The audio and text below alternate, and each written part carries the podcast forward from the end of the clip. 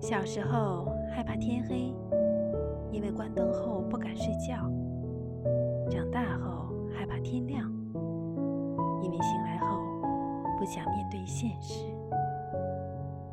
生活中有很多的不如意，如果一不开心，就寄希望于如果当初，那你永远都不会开心。无论人生上到哪一层台阶。阶下有人在仰望你，阶上亦有人在俯视你。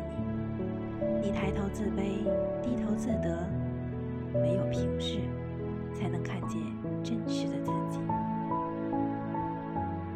以前觉得挣钱不重要，现在才知道，星辰和大海都需要门票，诗和远方的路费都很贵。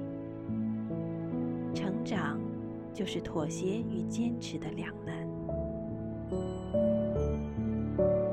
有一部分温柔的人是这样诞生的：他们今生经历了许许多多的难过后，决定让其他人不再像自己这般难过。